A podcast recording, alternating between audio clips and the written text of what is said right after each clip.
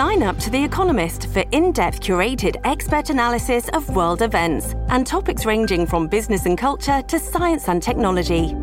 You'll get the weekly digital edition, online only articles, curated newsletters on politics, the markets, science, culture, and China,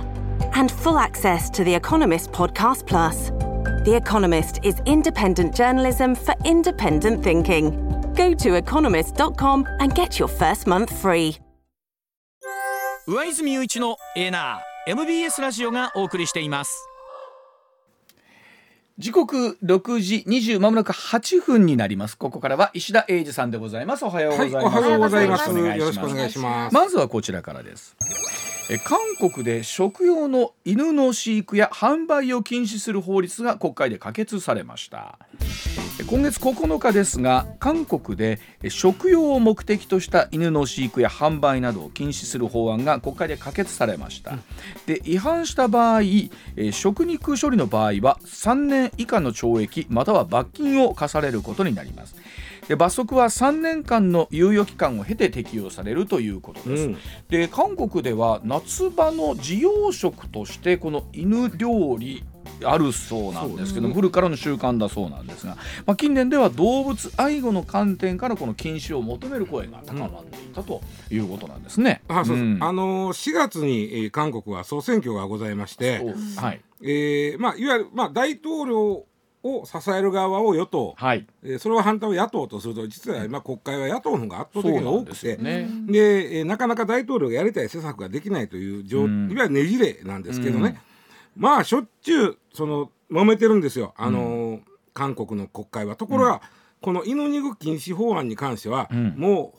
前回一致と言ってもいいでしょう、うん、反対ゼロでした、うん、あのまあ、危険が2人いたんですけど、うん、えー、反対ゼロで、うん、えー、与野党とももう賛成という、うん、えー、昨今では珍しい。そうです、ね、あの、うん、えー、投票結果やったんですけどね、うん、うん、まあ、今わっちゃん言ってくれたように、これ犬肉を食べるっていう文化で別に韓国だけはないんですよ。あのー、ベトナムとか行っても僕いっぺん犬肉売ってるとこ見ましたしね、うんうん、えー、中国でも犬の肉を食べる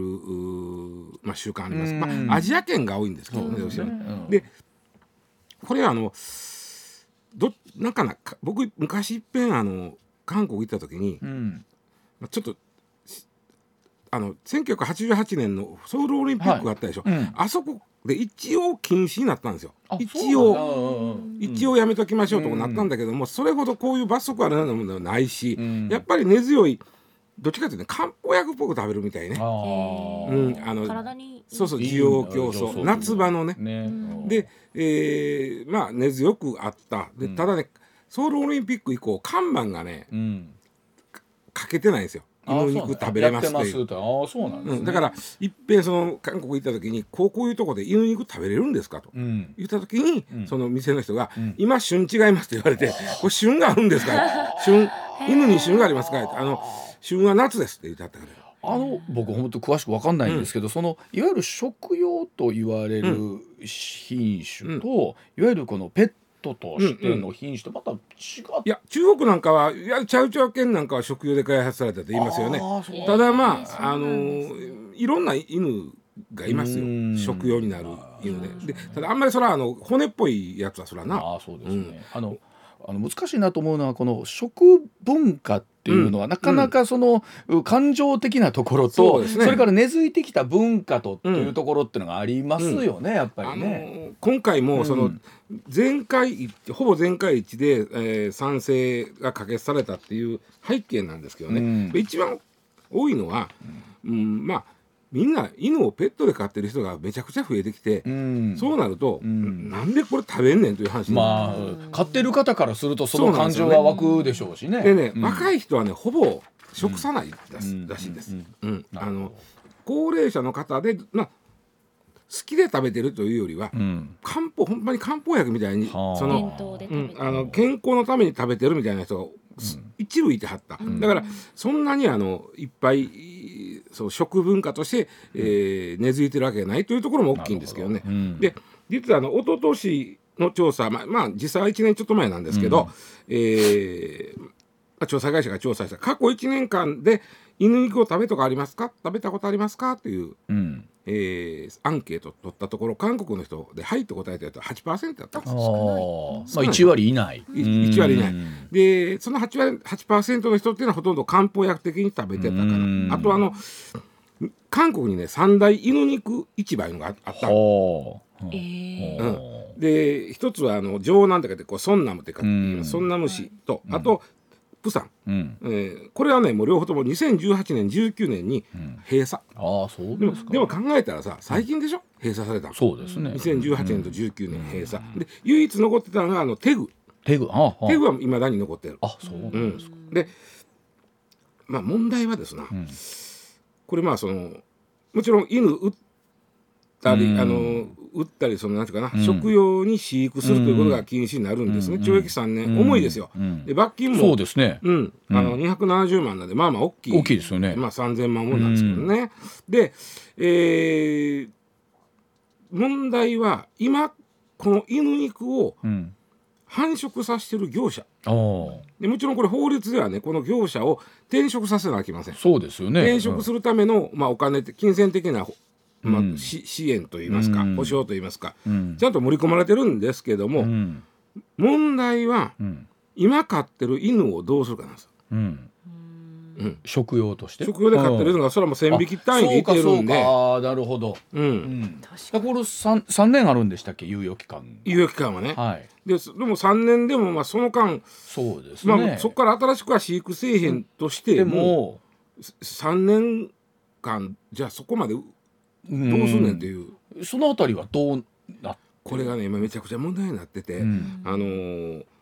おそらく動物保護センターに送られるやろうとこれは、うん、まあ、日本でもありますね、はい、保護センター、ね、そこでそのなんていうかその引き取り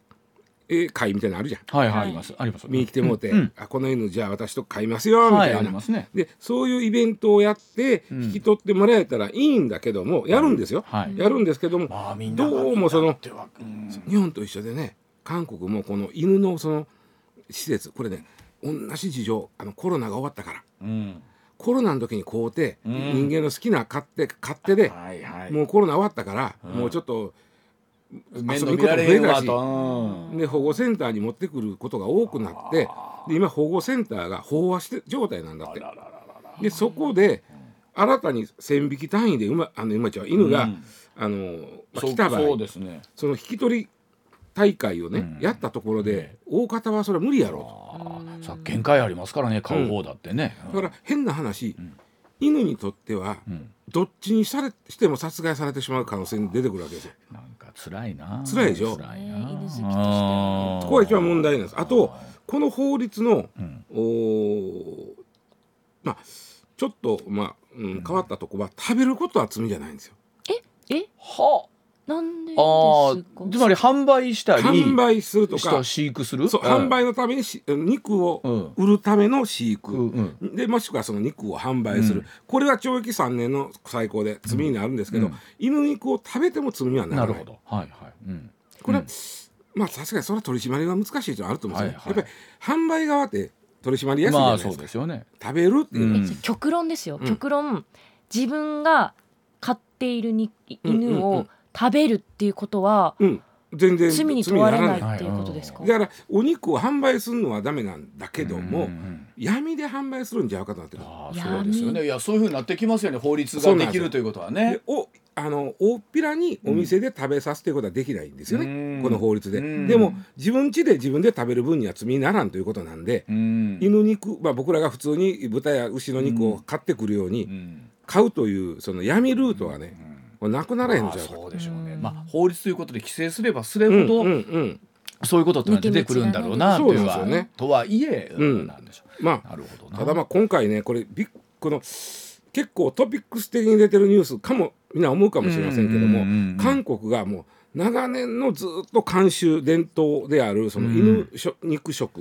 を禁止する法律を通したということは、実は世界各国の通信社がだ打電してるんですよ、はいはいはい、結構あのせ特にヨーロッパとかアメリカとか、まあ、そういうペット、うん、特にね。そうですね。ヨーロッパ。なんか非常にその意識高かったりしますよね。そういうとこが非常に大きなニュースとしてこれ扱ってるんですよね。なるほどな、うん、はい、だそうでございます。では続いていきましょう。こちらです。時刻6時37分になります。2100年の人口8000万人を目指すべきとする提言が明らかになりました人口減少対策を議論する人口戦略会議の有識者が岸田総理大臣に人口減少を食い止めるための提言を手渡しました。この提言によりますと2100年に人口が6300万人となり現在の人口から半減するとま予測される中なんですがなんとか8000万人で人口を安定させる8000万人国家を目指すべきだとしています、まあ、対策とすると若者世代への支援や内閣に人口戦略を扱う司令塔組織設置することなどを求めているということで、これちょっと水曜日にもね、うん、えー、この一報出たところ僕めちゃくちゃ気になってる、この2.07という数字なんですよね。これがすごい気になってて、うん、2.07これ人口置換率、うん、つまり、えー、女の方が、うん、お子さんを産める女の方が、うん、2.07、まあ、07という人間いてへんけど、うんうん、2ないし3で平均したら2.07、うん、子供作ってたら人口は減らないという数字なんです、うん、2.07ねこれ、ただこれはなんていうか女性が全員結婚するとは限らないじゃん、はい、だから結婚しない人が増えてくるとこの数字は当然上がっていきます、ね、で今は2.07が人口置換100%も減らないという数字なんですけど、うん今実際の出生率は1.26なんですよ。1.26, 1.26、でちょっと簡単に考えてみましょう。この、うん、今生まれたお子さん、うん、まあ、仮に1.26のまま出生率が変わらないとしたら、うんはいはい、今生まれたお子さんがお母さんになる時には、ずっと1.26と言ってるイメージね、はい、でも実際は2.07で人口が減らないということですから、はいうん、1.26ある2.07は0.61、つまり今生まれた子がお母さんになる時に1.26が変わらなければ、うん、人口は4割減ってます、うん、0.61ですから。簡単な数数そうまあなるほど、ええ、はあそうなんですか。そう今生まれた子がお母さんになる例えば今このニュースで100年後っていう話してるから、うん、なんか俺も生きてへんしこんな方前田さんだけは生きてんの。だから今生まれたお子さんがお母さんになることはざっくり30年でこぼこぐらいのイメージですよね。でそれが今の出生率が1.26え？変わらなければ。ってことは待てよ。30年後はまだわしも生きとるな。そうやね普通に生きゃ。そう。そっちで言うた方が説得力あると思うよ僕は。100年後と言われてもピンとけえへんけど。でしかもに今から30年後ぐらいとか、イメージでいうとあっという間のイメージやと思うんですよ,、そうなんですよ。肌感とすると。2.07が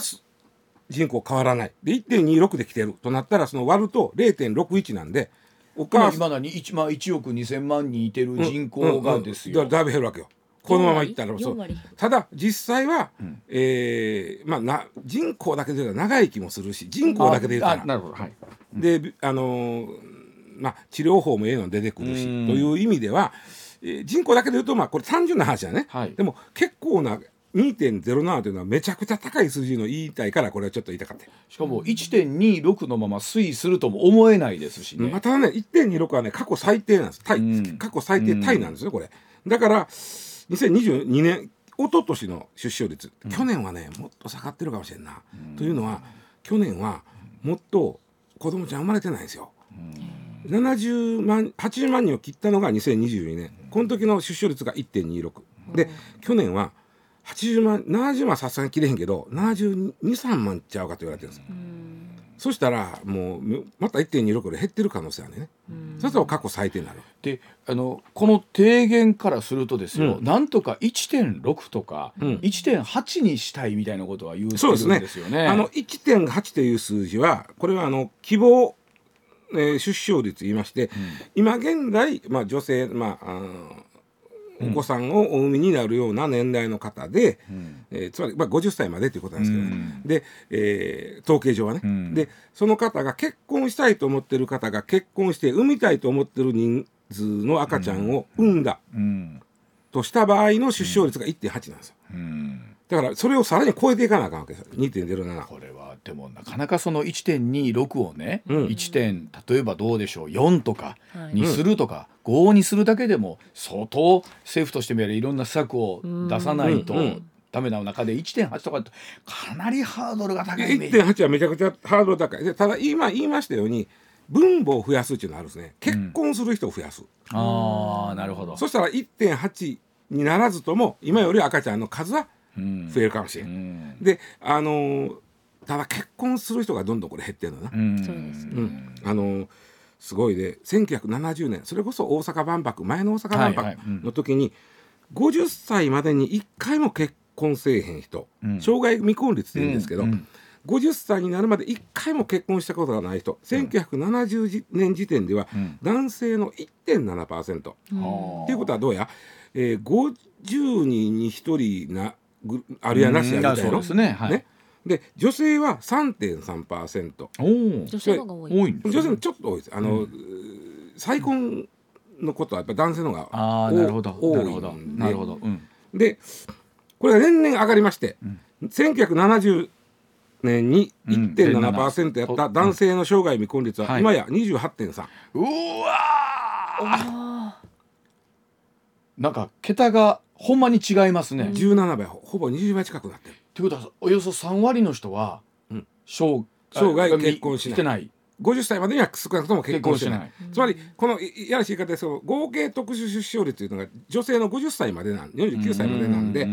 えー、子供を増やすという意味では50歳までに結婚してもらわなあかんという観点でこの出てきてる話なのね、まあ医学上のこととか、まあ、まあ、統計上の便宜的な、うん、で女性のね障害未婚率はちょっと逆にあの1970年よりは逆転してて、うん。男性の方が多いんですよ、うん、結婚した人。女性それでもね17.9 17.9大方2割の人が50歳までに結婚しない、はあ、しかし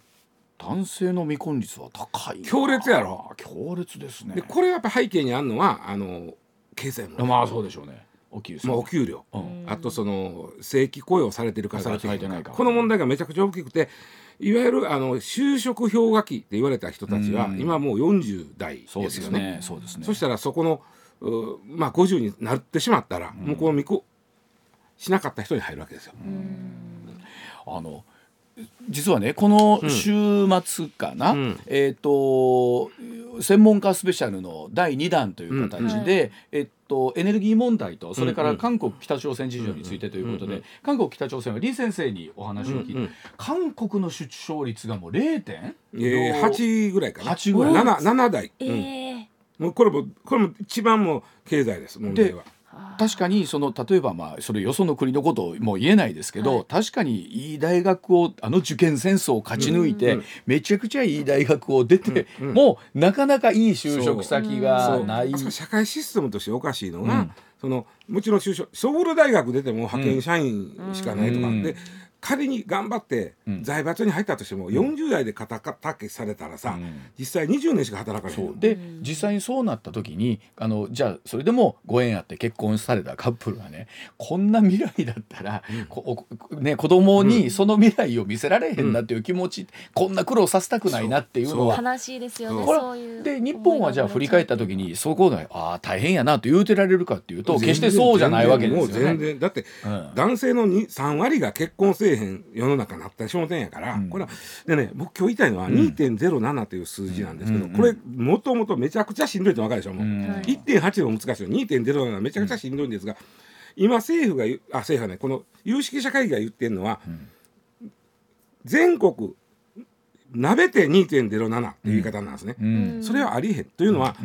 どうやったかて、田舎から東京と、はっきり東京やわ、東京に若い人は来るわけです。来ます。ね、そしたらいな地方は若い女性がいなくなってんねんから、もっともっと2.07で上いかんと。その地方は人口減る一方なよ、だからどんどんといわゆる過疎化されていく地域っていうのがこう地図で表されると、どんどん特に中国地方とか四国地方とかってのはかなり広くなってくるわけですちなみに東京の出生率は、えー、と2021年ですけど1.08、うん、東京都の出生率はね。でところが東京都には若い女の子がどんどん入ってくるんで、お母さん候補者が増えていくわけね、うん、だから1.08でも人口減れへんねん。人が入ってくる。入ってくるから。つまり今の計算でいくと1.08がずっと続いても、うん、2040年までは人口減れへんって言われてるもういわゆるもう本当に一極集中ですよね。超一極集中。つまりそれ以外のところは全部減っていく中で、うん、東京だけは2040年まではもう他はもっと早減るよ、うん、2040年までは1.08でも減れへん。増えはしないけど。増えはしない。でも2040年からさすがに人口減っていくらしい。でもそれで言うと本当にあれですよね。東京以外に住まないみたいな選択肢になりますね、う。ん、今の話聞いてると若い世代とか、面白いのは東京も結婚した女性はまあまあお子さん作らはるんですよ。うん、あの2人ぐらい作らはる。ということは結婚東京に就職に来た結婚しないっていう人が多いですよ。だから困だからしばらくはそれでもどんどん入ってくるから、うん、1.08ですら人口をキープできるわけやから。ね、逆に This episode is brought to you by Shopify. Whether you're selling a little or a lot. Shopify helps you do your thing, however you cha-ching. From the launch your online shop stage, all the way to the we just hit a million orders stage. No matter what stage you're in, Shopify's there to help you grow. Sign up for a $1 per month trial period at shopify.com slash special offer, all lowercase. That's shopify.com slash special offer. 他が歪んどることですね。 本当にもう少子化対策というのは一方でこの現実味がね、うん、本当にいつも言うように明日急に減らないから、うんうん、なんていうんですかこのピンとこないんですよね、経済が復活すれば増えるっていう単純なものでもないですよね。いやでもそれは大事。すごく大事。単純ではないけどそこは最低必要なこと。まああのある程度やっぱりあの余裕が出ると、うん、それはやっぱり、うん、結婚もも将来の展望が見えへんとね、でね実はね今その日本の縮図みたいなことが北海道で起こってるんですよ。はい、ではそんなお話でございます。はい、北海道の人口が福岡を下回って全国9位だそうでございます。北海道の人口が2023年去年11月末の時点の速報値なんですが509万8000人と510万人をこれ割り込んでるんですね、はい、で近く発表される2023年12月末時点分で福岡県を下回りまして都道府県別の人口規模現在の8位から9位に、まあ、北海道が後退する可能性が出てきて、うん、北海道では人手不足に対応した行政の運営や地域づくりが急がれているということ。そうなんですね、うん、で、まあ、北海道は、まあ、でかいですけどね、はい、あのー、やっぱりね北海道はやっぱ札幌にまあこれはそうでしょう。分かるやろ、うん、行くやろ？若い人も。前田遥もやっぱり札幌にいたもんな、うん、でその札幌ですら、うん、2009年からは死んでるあの出生数が死亡者を上回る自然源、はい、ね、うん、で、えー、あ出生出生数を死亡者が上回る、はい、自然源が2009年から続いてるんです、もうそこからそのそっちに入った、はい、逆に2009年までは入人が入ってくるんで、うん、えー、何もご高齢の方が亡くなっても新しい人が入ってくるんで、はい、札幌市の人口は増えてたんです、うん、それから2009年からまあ追いつかへん。で亡くなる方が多い、うん、でね実は市外からの流入がそれまで、まあ、今でもかなり補ってるんですけど、うん、えー、まあ2021年についにそのまあ自然原が社会現像を上回った。つまり自然に亡くなる人の数が外から入ってくる数を上回ってるという、これが2021年、一昨年ですよ、はいはいはい。ということはこれが続くということはもう今後はもう減っていく一方さっきで言う、東京の2040年が先に北海道では生まれてるんですね。で北海道ね札幌がなんでまあ減ってきたか、もちろん他の地はもっと減ってんで北海道の、うんそうですよね、でもそれでも札幌から減ってくって実はね札幌って政令市でしょ、うん。で他の例えば大阪とか、まあ、浜松やらいろんな政令市熊本あります,、比べてあの非正規のね人が多いんだって。へえそうなんですね。で長時間労働が多くって平均収入が低いんだって。なぜだろう。札幌が。なんでだろう。ね、うん、その理由はまだあなかなかこれといった理由が分かまあまあ、だでも大抵その最低賃金見ても低い。まあ低いのは低いですね最低賃金まあ他に仕事がじゃこれで我慢しとけということになってるんかもしれない。じゃそれは職の方が人を求めとったらどんどん賃金上がっていくわけだから。そう,、うん、そうなってへんということなんでしょうね。で、えー、実はすごいなと思ったのが札幌ですよ、はい、女性100人に対して男性87人なんだって。それは少ないうん少ない。少ない。で、えー、全国でも男性の方が少ないことは少ないけど、はい、全国的に比べたら全国は女性100人に対して男性が95人ぐらいね。それが87人ということはだいぶ少ない。うんうんうん、でということは人給料安いし、はい、非正規が多いしということで仕事探して札幌市の男性が東京へ行くわけ。うんうんうんで札幌の、まあ、女性だけが残るっていうなってくるとこの人口問題としてもここはいびつになってくるね。そうですね。これあのなんか人口問題ってなんかその今のね、いわゆるその出生率とか含めた計算式の部分と、うえそれからなんだろう感情の部分とというところがすごくあの難しいんですよね。だからそう簡単に、まあもちろん頑張らなあかんねんね、言うようにね、あかんねんけどそう簡単に理屈でいかへんことが多い。でもちろん計算式通りにいくと人口もきっと増えるだろうし、うん、っていうか、キープはできるんでしょうけど。もう2.0なんてことだったらほんま北海道とか3ぐらいとかんとあかんちょうだ、はい、でこれ本当誤解をせずに誰でもええから結婚すりゃええのかって話は当然これないし、ね。うん、なるほどな。では、えー、お知らせ挟んでさらにお話続けてまいりたいと思います。上泉雄一のエーナー MBS ラジオがお送りしていますまあ、人口減少というものは本当にいつも思いますが、この答えがね。ただねこうなることってものすごい前から分かってるはずなんですよ。で全然政治がここ最近ですよ動いてるの。うんうん。そう、ね、やっぱりねみんなね、うん、自分なまあその生きてる時ちゃうかと思ってあのあとやっぱり票につながりにくいんでしょうね。あこれはね票につながりにくい実に。ね。うん。どっちかというとあの絞る話になるからね。そうあそうですよね、うんうんうん、私はあの100年後に8,000万人社会を目指しますと歌って選挙に出る人はそういませんから、ね、せめて8,000万人維持しましょうよっていうそのなんかこうちょっとちゃうやろ？確かにそうやねんな、うん、でも政治ので本体本来そこを決めるところでもあるんですけどもね。はい、では、えー、7時の地方を挟んでということなんですがでは他国の事情を含めて見ていきたいと思います。7時のお知らせでございます。さあ時刻7時になりました。続いてはこの国のお話でございます。幸せの国ブータンで政権交代があったそうでございます、うん、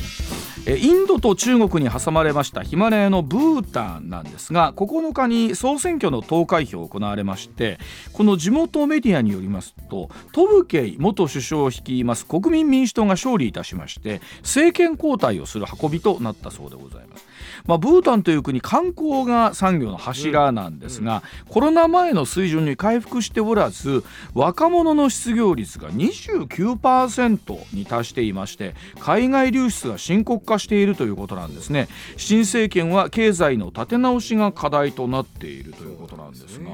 まあ、はい、まあここも若い人の多い国なんだけども、うん、その若い人に仕事がないということでみんなもう海外出ちゃうなんかあのブータンというと我々あのよく本当その幸せの国、うん。と言われててすごい皆さんが、うん、えー、なんだろうこう身の丈にあった。いや実際そうなんですよ。皆さんね、うん、あの日本人とようにだ顔してはりますし。そうそうそうそうね、うん、であのまあニコニコニコで仏教の国ですから、はい、そのなんていうかな、穏やかなんですよね、ね、ここもね。ほんでね大体ねイメージイメージは九州くらいの大きさです、そこに住んでる人は80万人ですめちゃくちゃの、まあ、まだまだ伸びしろ。伸びしろ。あるし、でただまあ国土のほとんどが2,000メートル以上の高さにあるんで ちょっとあんま走走らん方がいいです僕らは。走らないから。大丈夫ですよ。でまあその国なんですけど、うん、まあ今わちゃん言ってくれたように、うん、コロナでやっぱり観光はっきり言ってねし資源観光ぐらいしかない。え前田遥はブータンは行ったことある？ないんです。ブータンはない、はい、でも行ってみたいなとは思う。あ思います思います。僕も思う。今でも思うわ、うん、行ってみたい。幸せの国ですもんね。それこそいろんな話あるじゃないですか、うん、なんかあまりこの携帯電話、うん、スマートフォンとかも普及してないんでしたっけ、まあまあ最近はさすがに若い人はね。持ってるんでしょうけども、あのあのこの国ですが実は1971年大阪万博の翌年まで鎖国してたんですえあそうだったんですか。そう。できるんです鎖国してたんです。で71年に鎖国やめて、うん、えー、まあ徐々にこうまあ広がっていったんですけども、例えばね、そやな僕らの世代、うん、ブータンってと聞いて何と言いま思いますかって言ったらね、うん、間違いなく切ってて言います。そうです。ブータン切ってはい。切って。切ってを釣ってって外国に売るというのが産業、はい、かなり変わった切手ね。ねデザインがすごく綺麗ですよね。そうそうなんですよ。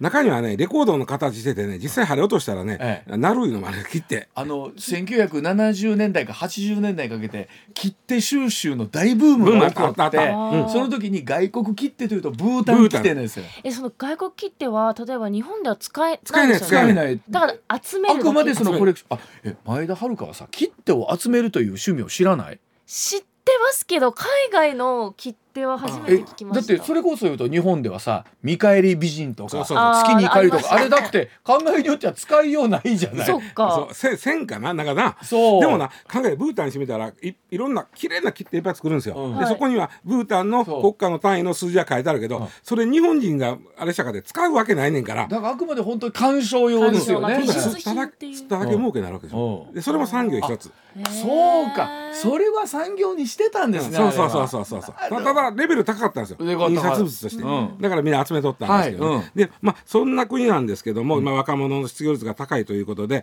であそうそう。74年に初めて外国の人を入国を認めた。あそうなんです最近でしょ？あとね1999年になって初めてテレビを認めた、えそれまでなかったんですか？え1900何年 ?99 99年？VP 始まった年 わかりやすい。絶対見てない。絶対見てない。映らないけど。はい。で2008年にやっと民主主義というものを認めたただ王国なんで、ね。うん。はい、そんな別に先制国家ではないけども、うん、まあ、そういう意味では随分と世間の、うん、軸からは遅れてやってきてることは間違いない。これでね一番ね僕、これはそうかと思ったんが産業がないんだけども、唯一の産業といっても切って以外で言うと、発電なんですね。おあの山岳国家でしょ、はい、山があるから水力発電所作ったら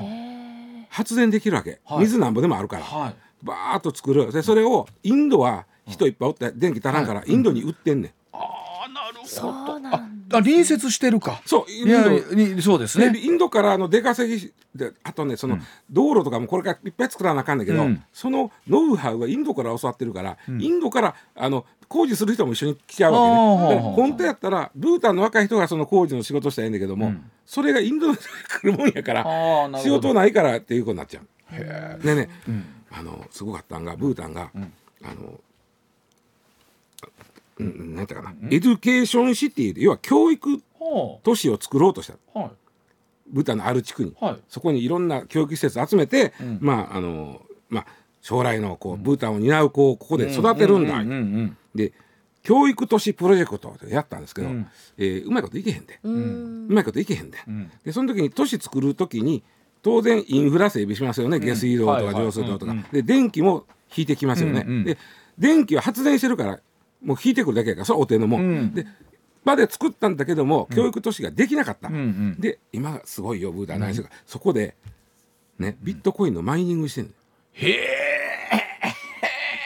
でも結構なあれ施設いりますよ施設っていうかもう、マイニングって分かるから、うん、ビットコインっていうのはすごい複雑な、はいはい、あの、仕組みになってて、はい、その誰がどこにどう使ったから今ビットコインの全体がどれぐらいなんかっていうのを計算誰かがせなあかんだけど、うん、ものすごい複雑な計算でまあこっちで言ったらスーパーコンピューター並みの設備があって、それはええねん、問題は強烈に電気代がかかることや、うん、そっか。ちょっとやろうと思ったら2000万ぐらい平気でかかってしまう。はいはい、でほでマイニングっていうのはその計算式をちゃんと成立させた人にはお礼としてビットコインがもらえるんです。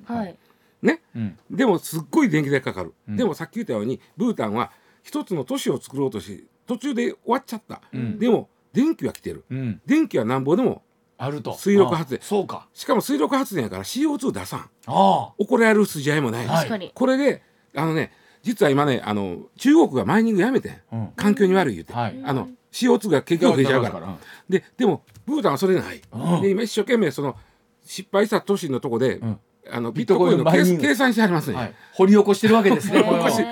そそういう国なんですよ今。でもでも30%に近い失業率っていうのはかなりですもんね。うんうん、ねだからまあ今回、まあ、最初に戻りますけどニュースでやったようにや与野党野党がケアして与野党逆転したという。実はねよや与党は選挙も参加してもらえなかった。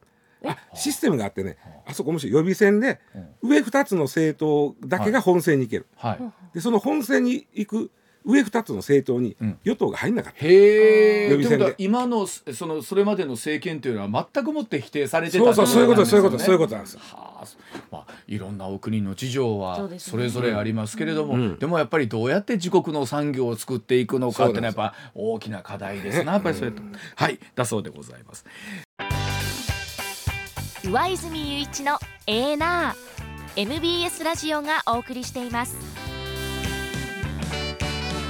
取れたてピックアップニュース。こだわりの朝どれニュースをご紹介します、はい、まずはこちらの話題です。派閥の政治資金をめぐる事件を受け自民党は11日政治刷新本部の初会合を開きました、うん。政治刷新本部には政治資金問題に揺れる安倍派からは最も多い10人がメンバー入りしました、はい派閥の解消をめぐっては最高顧問の菅氏が派閥解消の立場を取る一方で、麻生氏は派閥の解消はありえないとの立場で温度差があり、うん、協議の難航も予想されます、まあ、昨日須田慎一郎さんにこのお話も解説してもらったんですが、まあ、本当その通りで一体何のための会合なんだと意見をすり合わせてるだけじゃないかっていう感じで結局新しい何かがどう生まれてくるのかですよね、はい、ここからね、うん、続いてです自治体と被災者支援へ向けてこの話題です。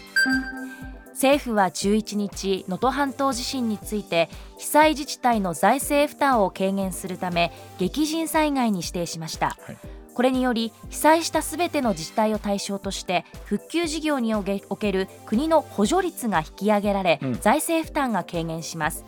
また被災者支援のため特定非常災害への指定も行われ運転免許証や飲食店の営業許可などの有効期限が延長される特例措置が適用されます、まあ、まだまだ孤立で待ってらっしゃる方もいますし、はい、えーと、特に避難所の状況もまだまだ厳しい状況続いているという中で、うん、もちろん人命第一であるんですけれどもその後合わせてその復興というところも同時に進んでいかなきゃなんないわけですから、まあ、こういった形でもちろんしっかりと行政含めてどんな支援できるかですよね。うん。続いて安全への取り組みとなるこの話題です羽田空港の航空機衝突事故を受け海上保安庁は羽田航空基地の運航機の運用を当面停止することが分かりました。隊員への教育など安全への取り組みを徹底していることや隊員の精神的なケアが必要なことから運用停止を判断したということです、はい、再開の見通しは立っておらず周辺基地などでカバーを続ける事態となっています、まあ、特に今回の実行についてですねいろんな形で事故の調査が行われているんですけれどもやはりあの隊員の方5人亡くなった中で唯一生き残られた機長の方が、えー、非常に大きなあの意味を持ってるんだろうなというふうに思うんですよね。えそのあたり本当にそのあたりもこうしっかりとケアをしていきながら、はい、えこういった事故が二度と起こらないようにとても大事なことだと思います。うん、続いて中国からこちらの話題です。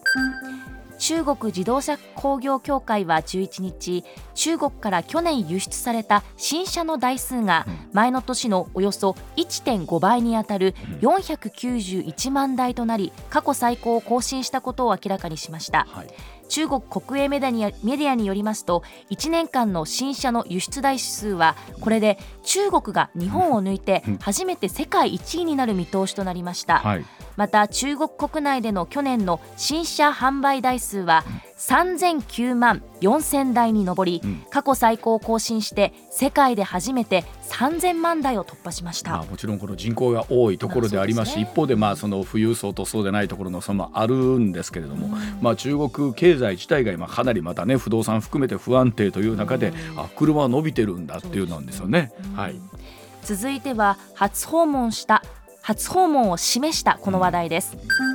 ロシア極東を訪問中のプーチン大統領は将来北方領土に必ず行くと述べ初訪問に意欲を見せました、うん、タス通信によりますとプーチン大統領は国後島を中心に観光客が増えていることを受けて観光資源を発展させなければならないとして北方領土のさらなる開発にも意欲を示しました。うんあの本当に日本固有の領土である北方領土で本当に我々も、あの別会長2度行かせていただきましたけれども改めて近いところだなっていうのを本当に感じますし、まあ、前田さんはねおそらく、えー、僕ら以上に、はい、街から見えますからねの辺りのね、あの思いって強いと思いますけれども、えー、本当にしっかりとこの辺り日本がどんな立場を取るかというのは大事ですよね。うん、続いてはこちらの話題です。フィギュアスケートの本田真凜選手の現役引退会見が行われました。本田選手は14歳で初出場した2016年世界ジュニア選手権で金メダルを獲得、うん、翌年の世界ジュニア選手権ではロシアのアリーナ・ザギトワ選手に次ぐ2位に入りました、はい、今後は19日に出演するアイスアイスショーからプロスケーターとして活動します、うん、そうなんですよね。フィギュアスケートの選手っていうのはこうまずその競技をやるところから、はい、まあ一戦も引退して、今度はプロとしてとなってきてですから滑る姿自体は我々は見ることができる、あと会見の中で宇野昌磨さんとの交際も順調ですということをおっしゃったということで、はい、素敵いいですね。いいですね。はい、可愛らしい。はい、はい、最後は電撃発表となったこちらの話題です。はい